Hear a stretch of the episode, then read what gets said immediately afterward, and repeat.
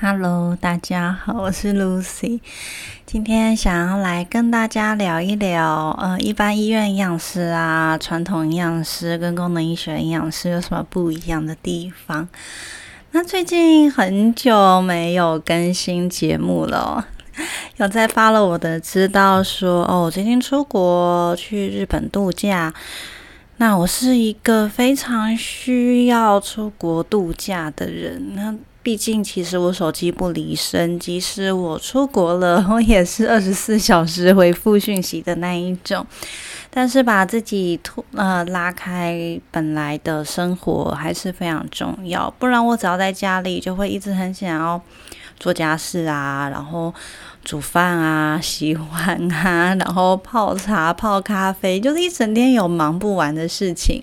然后又很担心工作，又很担心，就是一直在想很多，说哎，我客户最近好不好啊？然后最近呃课程的准备情形如何啊？就是会想很多。然后出国玩的好处是很累，就是一直在走行程，很忙。像我这一次很难得去了海洋迪士尼，是我第一次去海洋，整天都在想说怎么排队，怎么攻略东西，到底要怎么买，然后要怎么走，要怎么抢那个 pass，然后非常非常的忙，所以。啊，如果度假不会比较轻松，很累，但是会 累到让我暂时忘记一些工作事情，让大脑放空。好，那就今天应该会比较简短的聊吧。我希望不要聊到太多太延伸的话题哦。老实说，大家也知道，营养师很多在讲到我们工作的现实面的时候，是有很多嗯可以走心的事情来聊，就是社会制度啊，然后医院里面的这个。大家不同的权限啊，然后是现实的一些薪资的差异呀，或是工作品质啊、生活品质啊的差异性。那今天要聊这个医院营养师跟功能医学营养师的差异点，其实主要是也是想要聊到说，如果你是营养师，那你可以去大概知道说你。喜欢哪一种工作方式？你可以做一个选择上面的参考，或者如果你不是营养师，你是其他医疗人员，那你想要找一个营养师跟你配合，也可以来参考一下，说你适合的是哪一类型的营养师，或者是如果是民众，你今天想要找营养咨询，那你比较适合找哪一类型的嗯营养师，也可以来做参考。总之，今天就是一个想到什么 就说什么的一个时间。好，那聊一聊我对传统营养师啊，尤其是医院营养师的一些印象。那老实说，我自己嗯，没有真的在医院工作过嘛，我只有实习，然后大概非常非常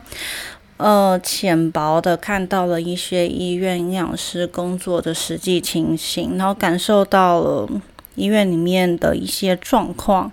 像我当时实习的时候，呃，因为老师说我本身的营养学是蛮强的，自己这样说，但是我真的呃很多地方很弱啦，像是食品学啊，或者是一些呃卫生管理呀，或者什么，我很多科目都很弱，其实我强的就只有。营养学这个部分而已，那其他科目大部分都很弱。好，那我在医院里面呢，的确，我觉得对我来说，嗯，营养学不算难，但是可以用到的地方很少，这是我觉得，嗯，比较无聊的地方。那在医院里面工作很辛苦，有很多现实面的东西，那可能还要负责团膳。然后处理一些行政事务，然后看一些嗯，处理一些住院病人的事情哦。那在住院病人的时候呢，很大一部分的决定权还是在医师，再来是药师、护理师，他们会掌握很多很多的嗯重要的决策权。那营养师担任的角色就会比较微妙一点哦，比较是一个。呃，根据疾病的诊断，然后根据药物治疗去配合做一些饮食上面的建议。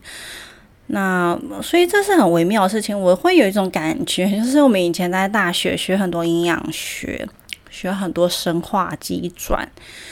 然后再进入到膳食疗养学，其实是会有一个落差，因为膳食疗养学呢是我们在医院最常用的一套知识嘛。它比较针对的是生理疾病上面的诊断，然后如何去配合这样子的疾病诊断，然后去提供一些饮食上面的调整，所以它比较没有那么营养生化。因为医生在判断疾病的时候，他是用生理病理去判断，那你的饮食调整就是根据这些生理病理去做配合，但并非从一个营养生化的基础出发。那什么是从营养生化基础出发呢？就是说，我去讲，我去看看这一些嗯病人的症状是不是由于一些营养代谢啊、营养吸收上面的问题所造成的一些问题，作为主要出发点来提供饮食建议哦。所以是有一点微妙的不同。所以我觉得在医院里面呢，会比较以生理病理上面的疾病诊断为主，之后呢，然后营养师去调配三大营养素的比例。那还有非常重要的就是调整食物的质地。举例来说呢，一个有肾脏病的老人家，他如果洗肾前是吃低蛋白，他洗肾后要吃高蛋白，而且要限水分。那这一些在分量的计算上面是非常非常重要的。我当时在实习的时候，然后后来一度很生气，就是我遇到我的 case report 是一个洗肾多年的病人嘛。他喜肾多年，然后这次入院是因为送急诊。那急诊的原因是因为半夜泡茶喝水喝太多。那我当时就蛮生气的，因为他这个喜肾多年，他的这个医疗照护团队没有转介给营养师，也没有告知。病患需要吃高蛋白跟限制水分的摄取，所以这个病患呢，长期蛋白质摄取过低，水分摄取过多，导致多次急诊入院哦。真的是，嗯，我觉得医院有一个很大问题，就是他很以生理作为一个生理病理作为一个主轴，就眼里只有疾病。它的本身就说啊，你急诊了，那你可能已经出现了什么问题，然后那我赶快洗肾还是怎么样去处理？但可能没有去关心说这个患者他在饮食上面是不是有出了一些问题？那当然，我相信这是少数案例啦。我衷心的希望这是一个极少数案例，只是。他刚好被我抓到了这样子，那我当然也是当时就有提醒我身边很多医学系的学长，希望他们以后不要这么去忽略患者的饮食上面的限制是非常非常重要的。那当然，除了这种糖尿病啊、肾脏病需要非常重要的食物分量的计算。再来就是呢，有一些有吞咽上面或是消化上面的问题，例如说他可能开刀啊，他可能癌症啊，他可能呃口腔有一些问题，那需要调整食物的质地，有时候要流质还是低渣，或者是老人家可能容易呛到，然后吞咽反射有问题，或者是有一些呃嗯腹泻啊，严重腹泻啊，或是。各式各样的情形，那在呃主流营养师很强的，就是在于这些食物制备上面有很丰富的经验。说哦，有一些它需要怎么样呃流质的食物，那例如说多浓稠、多稀，因为越稀你的体积就会越大嘛，就是你的热量密度会越低，那要吃到那样的热量是很困难的。但是如果太浓，它又可能会造成一些 dumping 现状就是说进入到肠胃道系统的时候，造成一些渗透压的改变。这些呢，都是医院营养师我觉得相当厉害的地方。那这些也是我自己没有什么经验，然后我也比较没有什么兴趣的地方，因为大家。呃很常听我的节目啊，追踪我也知道我自己有很多的问题嘛，我自己很多呃过敏啊，然后肾上腺不足啊，头痛啊，睡眠问题呀。我刚好有很多的问题都不是主流营养学那么擅长的部分，所以后来我就在功能医学学到了很多的新知识，然后再把它综合一些传统营养学的部分去做一些整合。那就是刚好我营养生化，我很喜欢营养生化，所以我会花很多很多时间自己去念营养生化。那有些营养学或者是善疗，有一些记忆比较淡薄的部分，我会回去翻一些资料啊，或者是也是做一些研究啊，去确认说，哦，这些鸡转啊，这一些搭配是怎么做的。那所以我们在功能医学里面呢，跟主流营养学比较不一样，就是呢，我们是以营养生化作为起点。再去思考我们的个案需要怎么样的饮食建议，所以它会有一某种微妙的不同。就是对营养师来说，哎，对我也会营养学啊，我也会神话，我也会善聊。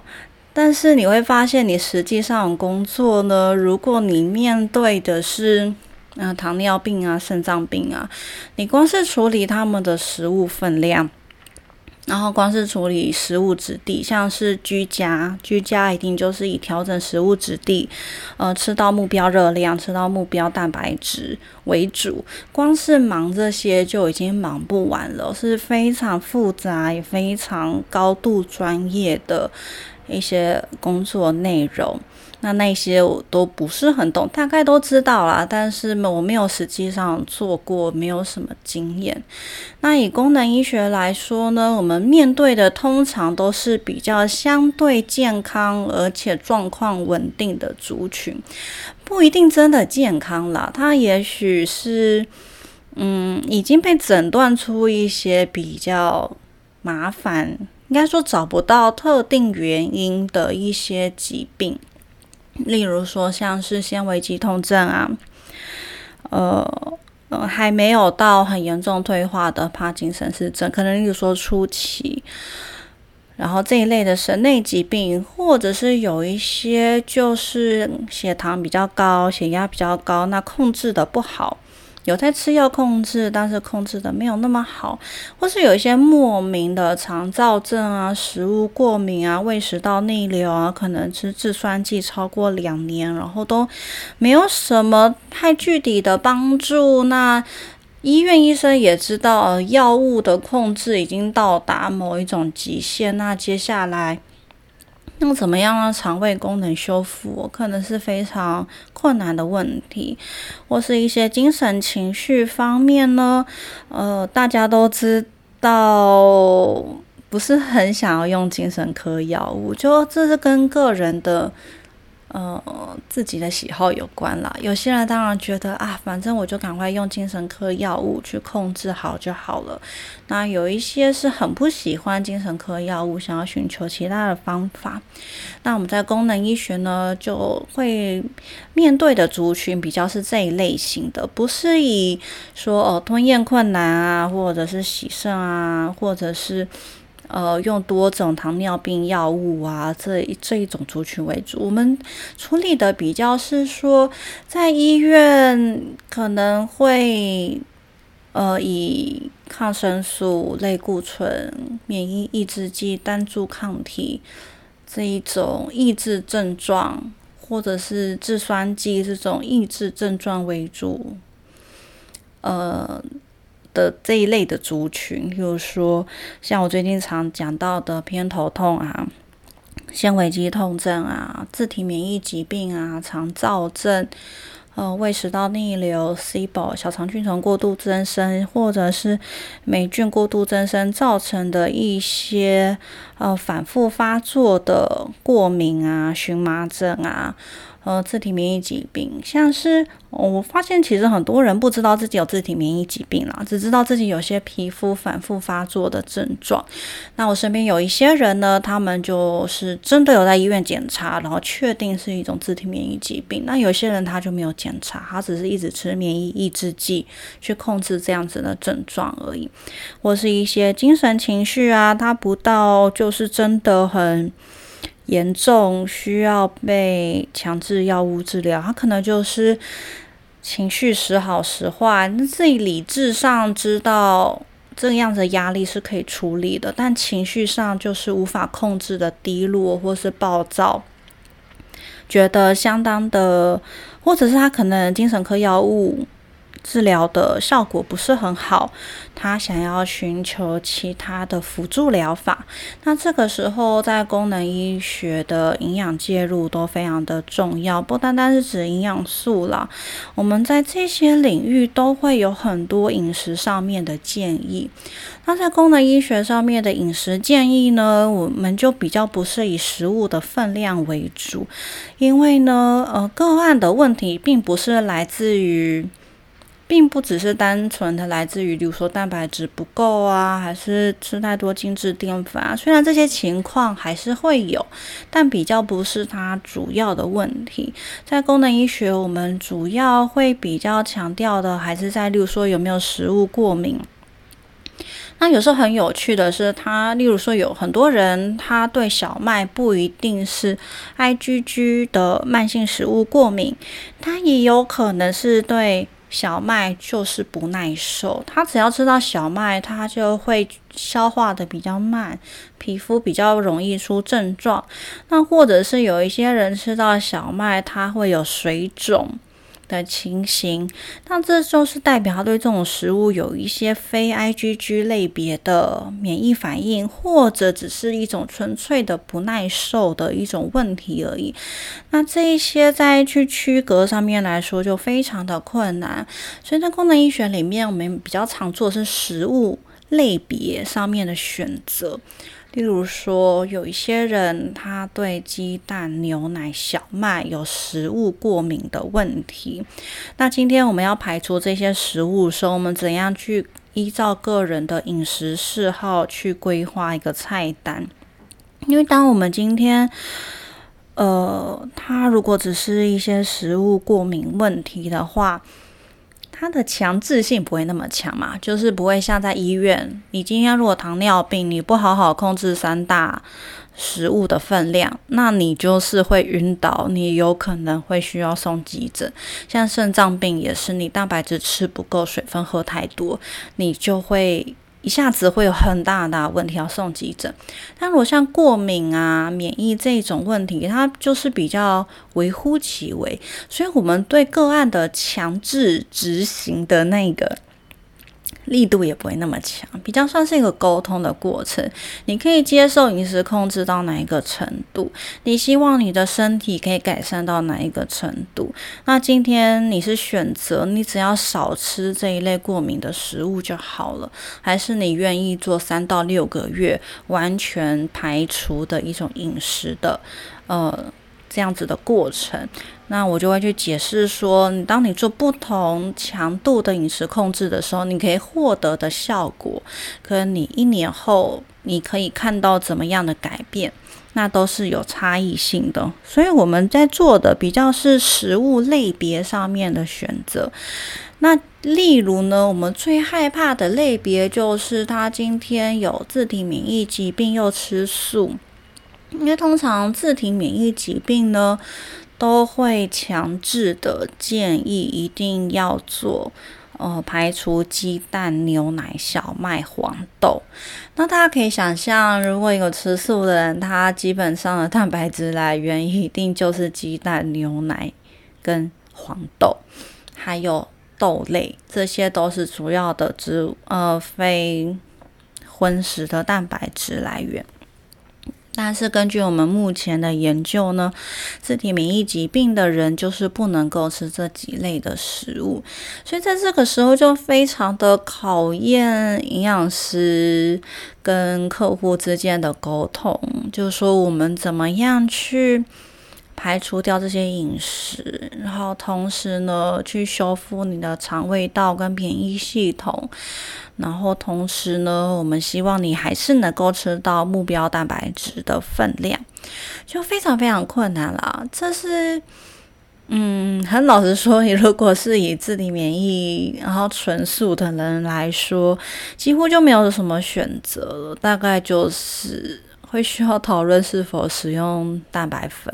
但蛋白粉的品质，它有没有一些添加物？那它选择的蛋白质来源会不会又是黄豆跟牛奶，还是它是使用鹰嘴豆跟豌豆或是米蛋白质的萃取物？那当然就是有很大的差别，所以在功能医学呢，我们当然基本的食物分量也都是要做到，每个客户他需要的蛋白质量。比如说，根据他的体组成来看看他是不是需要提高蛋白质摄取量，他的血糖是不是对某一些淀粉比较敏感，这些都是依然是基础营养学需要评估的部分。但更困难是，当他需要做到一些饮食控制的时候，我们怎么样去？嗯，跟客户讨论，去让他吃到他的目标蛋白质的量。因为像是说，我之前应该也蛮常举例，就我有遇到一个个案，他是精主诉是精神情绪跟肠胃道问题。他虽然没有吃素，但是他害怕吃鱼。那他从一开始呢，就被我们发现他蛋白质吃太少。所以其实一开始我们的目标是先跟他说，他必须要改变他的正餐，常常都只吃一个很简单的面啊、地瓜、面包啊，甚至喝饮料就结束了他的正餐。希望他改变成要吃正常的正餐哦，就是有饭、有肉、有菜这样子的饮食。那光是做到这样子，对。个案来说，因为这是一个很大的转变嘛，他本来很简单，是要买个面包，他午餐就解决了。他现在变成他必须重新去学习怎么样吃，就是学习那个生活习惯。你要花一定的时间，然后去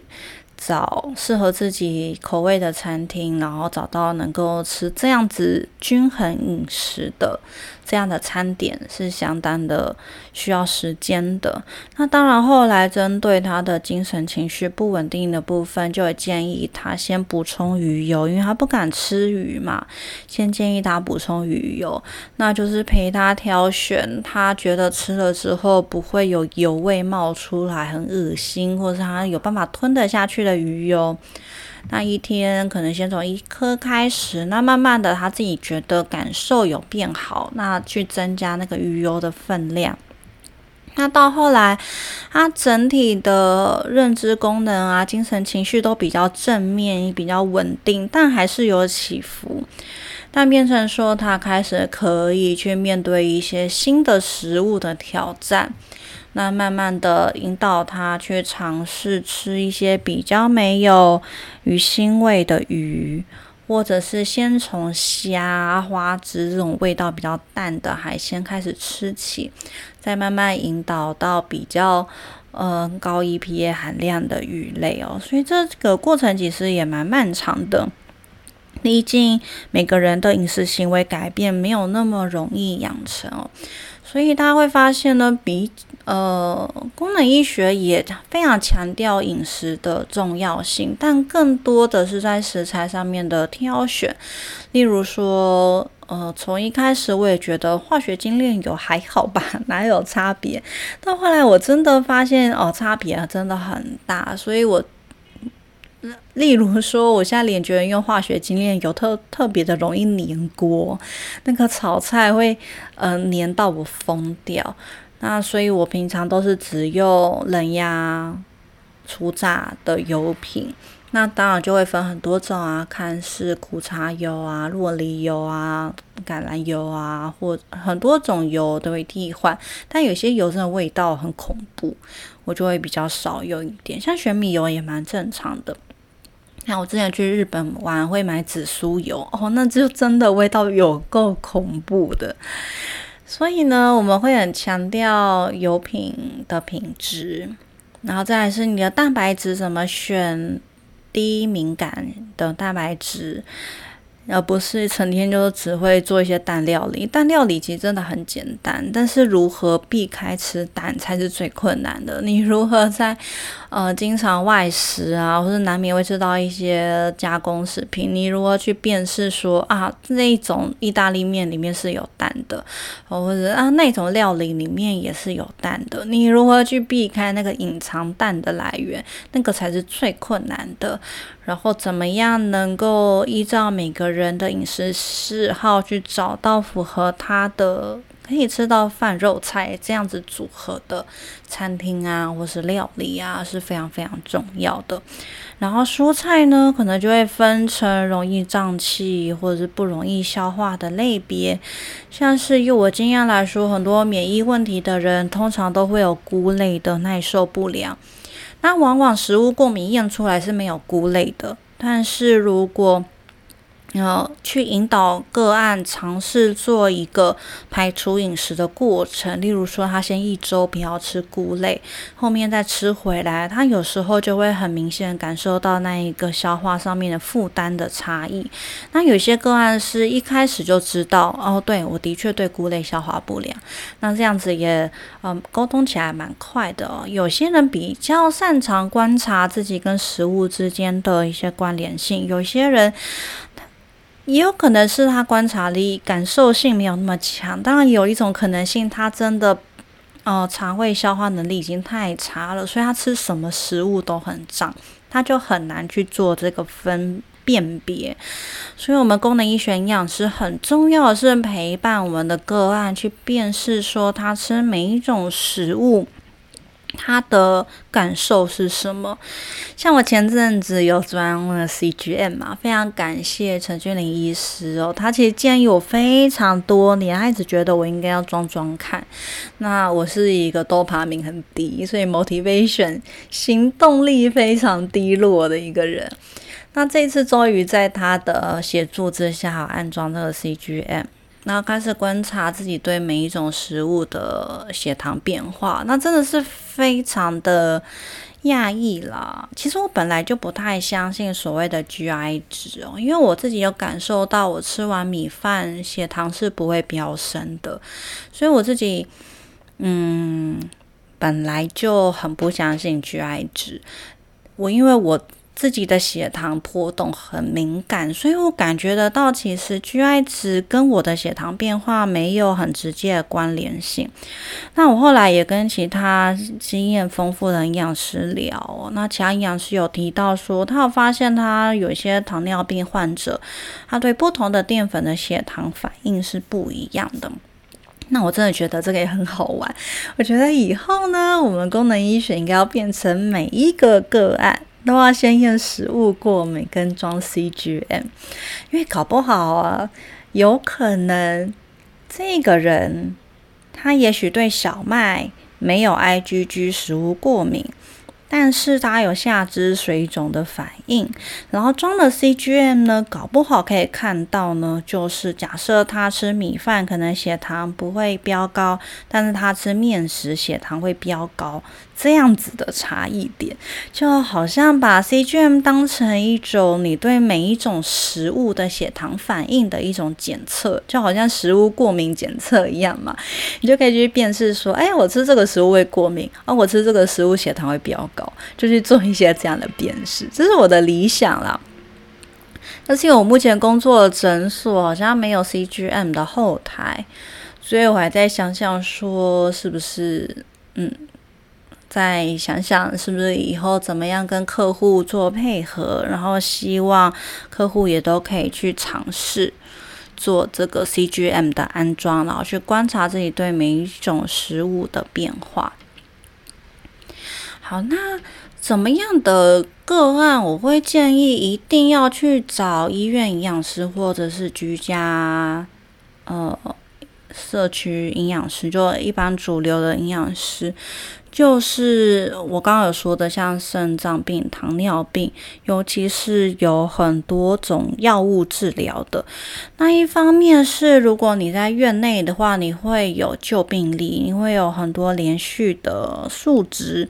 生化数值可以看。那很多个案他并不了解，我们样式其实是要看很多检验数值的，单次的，或者是。呃，不是连续性的数值，对我们来说呢，就是讯息非常的薄弱，我们没有办法看出一些重要的资讯。像有时候在诊所遇到呃医生转介洗肾的。个案做营养咨询，但我就会问个案说：“呃，你有没有咨询过院内营养师？那你知道你在你洗肾的这些肾脏的数值的连续变化性吗？你有没有连续三到六个月的数据可以提供？”那当然，这都还是不够的哦。因为如果是在院内的话，还可以看到很多医生的 order 嘛，跟院内住院记录啊，可以比较清楚的知道个案的一些生理上面的需求。所以基本上，我遇到。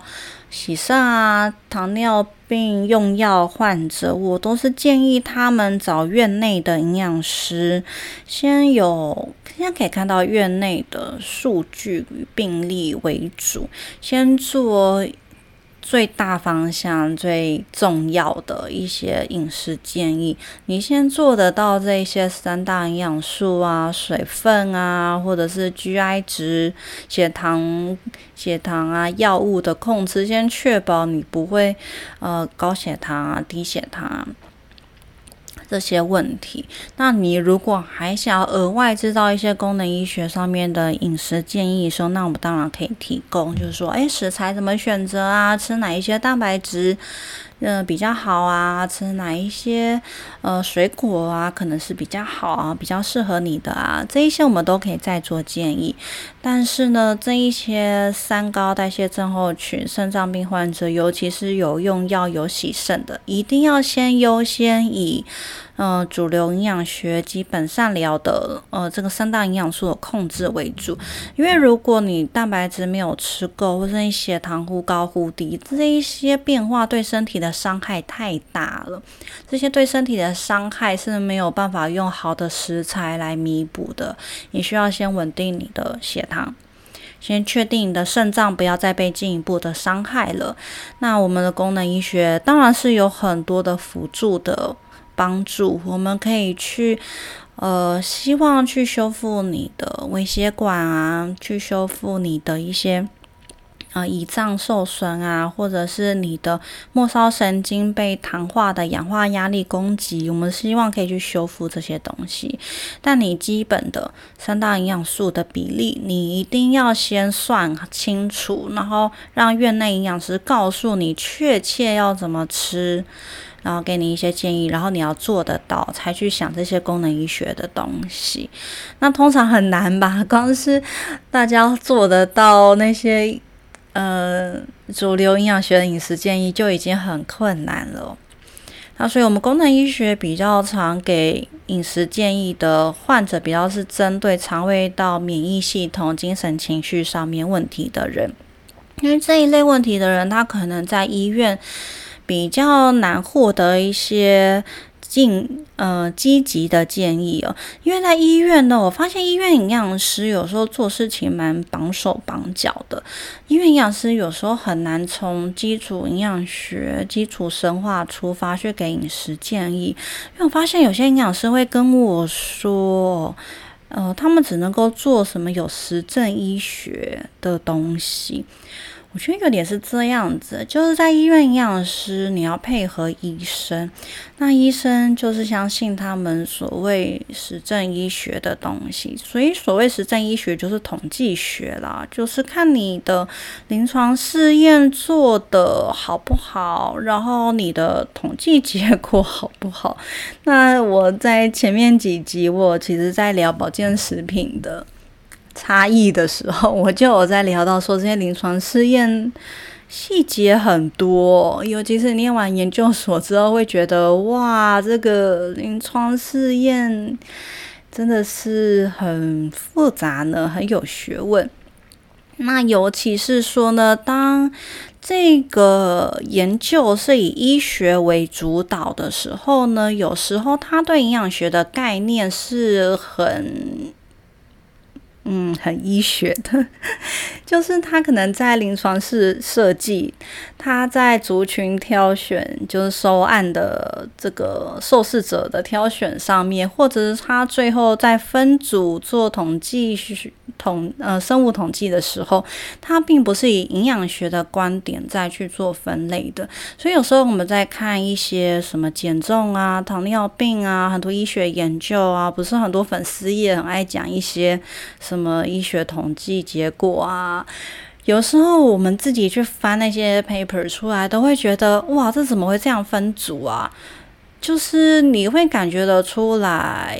这一些研究者他们是不懂营养学的，他们没有营养学的概念，所以在一开始的研究设计上面来说呢。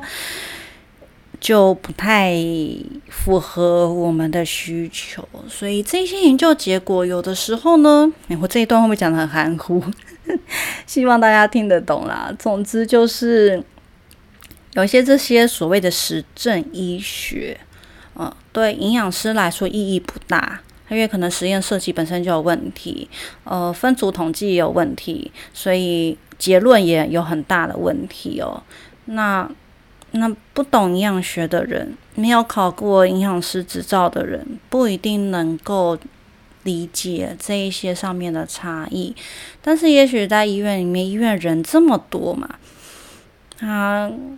很多医疗人员他会觉得，如果如果没有实证医学的话，我就不要做，因为我没有办法保护我自己，我没有那么强烈的证据力度。那可能对营养师来说，他要保护自己。他或者是院内有些压力，所以他可以做的也就是一些医生承认的所谓有实证医学的一些 呃处置方式了。但我是觉得蛮可惜的，因为营养师学营养学、学营养生化很久，我们非常了解营养不足对人体有多大的伤害。那很可惜是有一些医生都忘记了。他例如说呢。当一个人他有慢性发炎，他精神情绪不好，有一些医生已经忘记了所谓他可能欧米伽三不足，那他就给消炎药，他甚至给免疫抑制剂，他甚至打单株抗体，但他都没有想过这个人可能只是单纯的 EPA DHA 的缺乏。那本来大家从小时候就知道，omega 三不足，本来身体就会造成一些发炎，这根本是不用任何实证医学，不需要任何证据的。除非你觉得你可以推翻这几十年来的生化学，你觉得生化学家讲的都是假的，你所谓的实证医学才是真的。好，那那我也不知道要说什么了。但总之，生化学一直都告诉你，人体缺乏 omega 三本来就会发炎。所以这也是为什么你现在会遇到很多人，他们用长期用类固醇、长期用发炎止痛药效果不好。为什么？因为它营养缺乏，你用药物哪有用？你再怎么用消炎止痛药。也不会补到身体里面的欧米伽三，因为现代人经常外食，不是吃鸡肉、猪肉、牛肉，都很少在吃鱼肉，或是偶尔吃鱼也是油炸的鱼。那那个油炸的油几乎都是欧米伽六，然后都是一些已经被裂解、已经有高氧化压力的自由基的油。所以当你吃一个炸鱼的时候，我们可以很确定的是呢，它的 EPA DHA 绝对被那一些油炸过的自由基给抵消掉了，绝对是没有任何营养价值的。那对营养师来说，这是很基本。就是很直觉，就这些应该是在国中健康教育里面就要教了，或是国家公共卫生本来就要让全体国民都要知道的一些很基础的营养概念。但是现在我不知道，因为我参加一些学会嘛，研讨会，然后你会反复的一直听到医生还在讨论到底要不要补欧米伽三这件事情。对我们营养师来说，就天哪！你只要做饮食评估，确定他没有在吃鱼，或是你也不用做饮食评估啊，你就随便问他说：“呃，你这个礼拜有吃到鱼吗？你上礼拜有在吃吗？你平常会吃吗？”你几乎就可以百分之两百确定他欧米伽三缺乏的问题。那这个时候，当然，尤其是他如果对消炎止痛药效果不好，那你当然是以优先补充 omega 三为主，而不是就直接用什么单株抗体啊什么直接的，那些对我们的免疫系统都非常的伤哦。就是蛮可惜的，所以我自己的感觉是，我像我打从一开始就很难去医院工作，因为我有感觉得到医院里面有一些莫名的压力，就是你要走在一个很狭小的框架里面，然后你也不能够做突破，你也不能够用你。已知的一些基础知识去做出一些改变，你好像只能够按照某一些特定的规则走，即使这些规定没有什么意义，没有什么逻辑，但是他们可能很安全，它会保护医疗人员。例如说健保制度，就如果你遵循的健保制度走，你就是在一个合法的范围内嘛，你不需要去证明自己是正确的，因为你是遵从。呃，一些诊断标准啊，再去做。但像我们在功能医学里面，我们就可以很纯粹的去。跟着营养生化的基础去走，也没有什么创新啊。其实我后来去翻翻我大学的课本，全部都有教。诶，大学就有教说，哦，精神情绪不好的人就是要补活性 B 六，就是要补 PLP。课本里面全部都有讲，生化课全部都有教。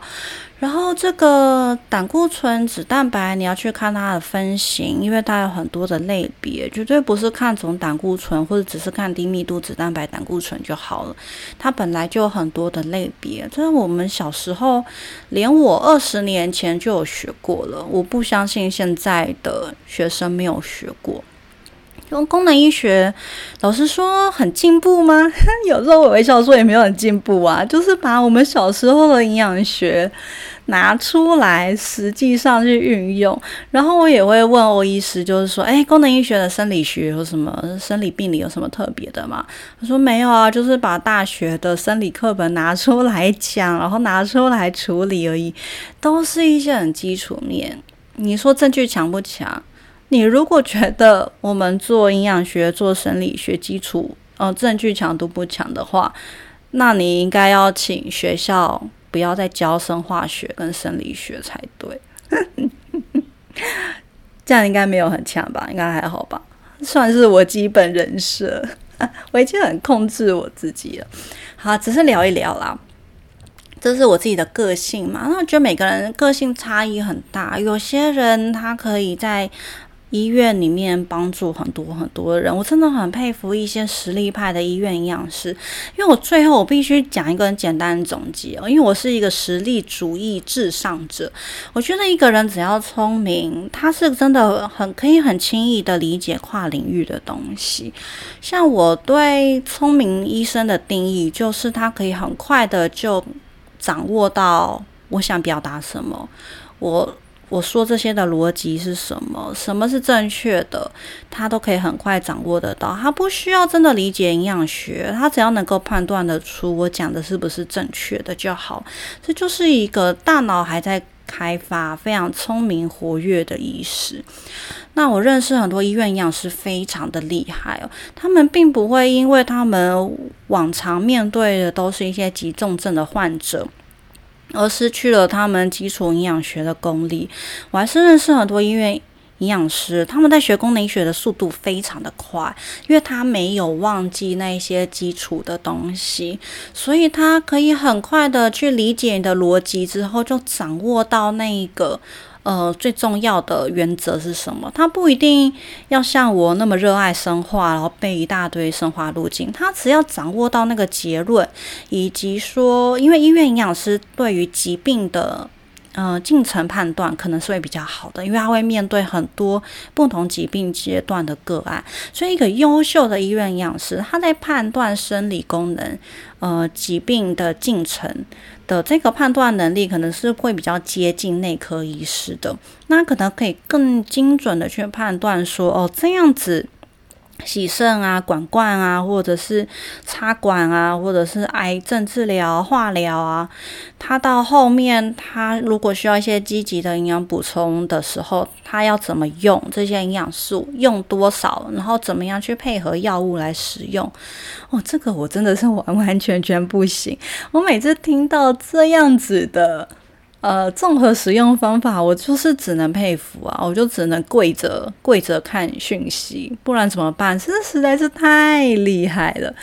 真的是太厉害。所以我发现，厉害的营养师来学功能医学，哇，真的是超快的，瞬间就领悟，然后又可以把这一些。呃，营养素的使用带回去，他们那些急重症的患者身上使用，真的是非常的厉害。那当然，学功能医学的营养师，如果要学得好，其实他本身基础的营养学跟善疗也是要很强的。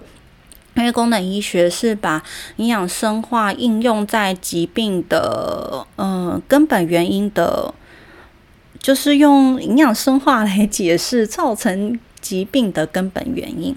所以等于呢，你一方面的确对于生理呀、病理呀，也是要有很好的逻辑，然后又要能够去结合营养生化机转，然后去搭配在一起。所以对很多功能医学营养师来说呢，去学习一个这样子新的判断。嗯，跟评估是非常非常困难的，但反正幸好就是我们功能医学界都是有医师嘛，医师跟营养师在配合，所以通常在这个生理功能啊，然后疾病进程的评估上面，当然还是以医生为主。那营养师更重要的是去发展出一些新的饮食计划，就除了基础的蛋白质、淀粉、油类的分量。再来更重要的就是蛋白质的品质，如何根据一个人的过敏报告，然后去建立他优质蛋白质的摄取方式，然后根据也许根据 CGM 去为他挑选适合他的淀粉类食物，然后根据他肠胃道消化功能去建议不同的蔬菜呀，然后不同的油啊，例如说呃功能医学用很多 MCT 油嘛。或者是像我觉得短链脂肪酸也很重要，当然就 omega 九、omega 三的油的来源都非常非常的重要，所以我们会花很多很多时间在讨论一些容易造成过敏的食物要如何避开，那如何用一些好的食材来替代这一些容易造成过敏的食材，然后去设计这样的饮食规划。那对于营养师来说，要去建议一个功能医学的饮食设计比较困难的是呢，它。不是一个传统的饮食建议，所以它不是你在学校已经练习了很多年，然后在医院也会一直很常用的那一套方法。所以它于等于会有一个新的思考逻辑。当你面对一个个案，你怎么样去评估他的问题跟需求是什么？他今天是蛋白质太少，还是蛋白质的种类出了问题，还是他的肠胃道没有办法分解这些蛋白质，没办法消化吸收？会变成有很多种层面要考虑，就是我们功能医学的患者虽然不像医院的是急重症，然后合并很多的药物治疗很复杂，但是功能医学要思考的东西是很多层面的，然后又是不是教科书里面的，所以有时候我们在设计饮食的时候呢，呃。大家会有发展出很多自己不同的方法，因为你必须要有一套自己的逻辑，然后去思考，或者是你的个案都是哪一类型的族群，然后你特别去思考说，啊，那这一类型的族群大概要怎么样开始饮食控制，然后慢慢的，呃，去追踪他的症状的变化，然后给他每个阶段性不一样的饮食控制的建议哦。这是在功能医学里面比较困难的点。就是你比较没有一个官方的呃模板可以追寻，你大概就是上一些课，然后看看大家给的建议是什么，但是它就不像是课本里面的那么的知识化，那么的好复制，它的自由度很高，自由度很高也就代表着。呃，很吃自己的实力，就是你在门诊咨询那个短短的时间里面，你就要快速的去思考说啊，他的问题在哪里，然后要怎么样建议。那因为他有一些特殊的饮食嗜好呢，怎么样去快速的给一些替代的方案？这是我觉得在功能医学里面营养师的一些挑战了。好，果然我废话很多。刚刚还说今天就简单的讲一些不会走心的内容就好了，但最后好像还是小小的走心了一下。好，没关系。那总之，像是最后跟大家说一个。小小的心里话就是，我当初进功能医学的时候，觉得蛮开心的，因为没有什么大太多的大前辈，所以很多的饮食设计呢，是都是我自己去翻译，然后整理出来的饮食计划。我们最有心血管的是。呃，会参考美国的建议，一些饭量啊、食材上面的选择。那当然，后来很多自体免疫啊、C 宝，我们也都是先看国外的资料。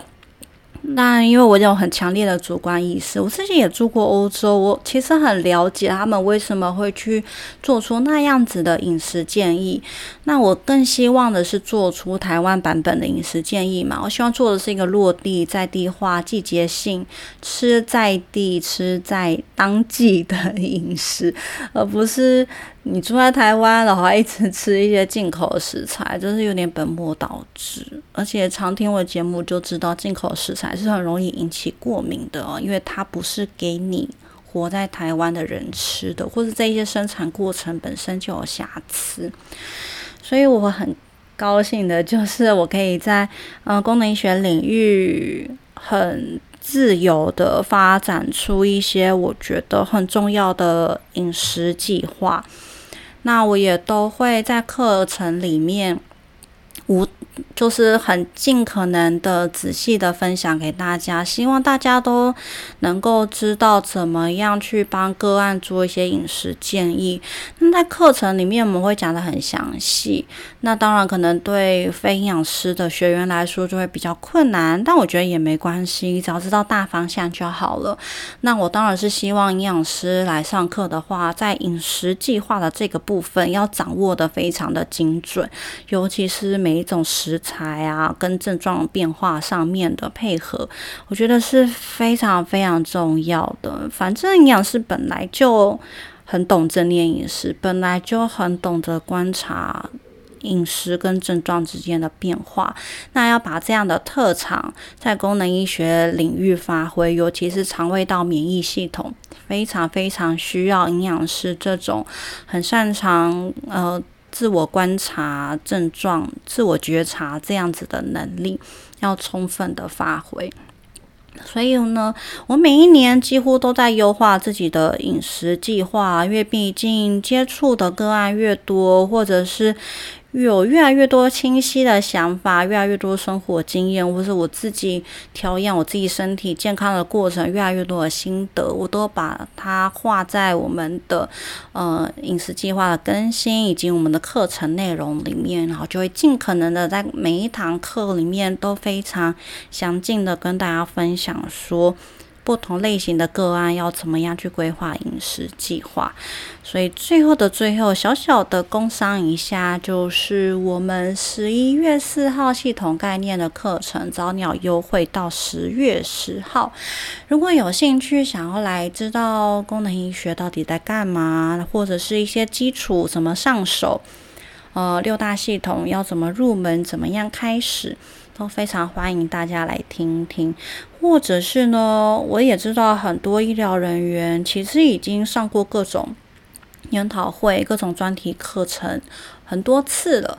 那我其实蛮推荐大家可以来上我们的培训课程，因为我们是会把一整套七大系统。非常完整的走一遍，它就不会是一个单一系统、单一疾病的讨论，因为大家也知道营养学是一个全人非常全人医疗的一种，全人医疗又加上个性化，就是我们非常重视一个人整体的状况。所以在营养生化来说呢，对营养师来说呢，能够学到完整的七大系统，你才能够为每一个个案进行一个很完整的评估，然后知道它的营养素要怎么样去设计。怎么样去规划它阶段性的饮食控制，然后去追踪它症状跟饮食之间的关联性，是非常非常重要的事情。好，不知不觉又录这么久了，其实我本来很犹豫到底要不要录这个主题，因为我很怕这个人说话的时候就是太不经思考，会说出一些呃激怒别人的话，但是我真的是觉得。很老实的说，每个领域一定都有优秀的人跟普通的人。